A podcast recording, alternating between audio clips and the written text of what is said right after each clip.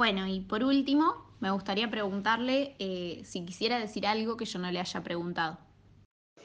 No, un último mensaje para los, jóvenes payadores, eh, que siempre sean conscientes que nuestro canto no es un canto pasatista, eh, no es un canto para entretener, sino que el payador tiene la misión sagrada de ser el intérprete de los dolores y las alegrías de su pueblo.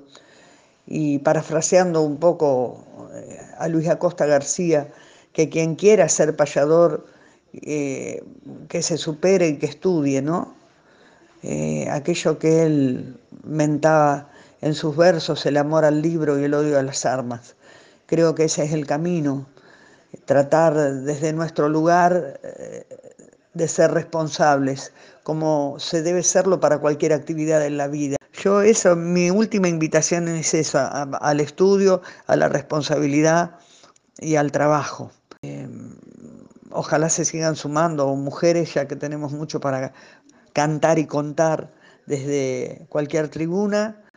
Y bueno, y agradecer la posibilidad que me das de, de poder ser parte de, este reportaje que ojalá te sirva. Un beso grande.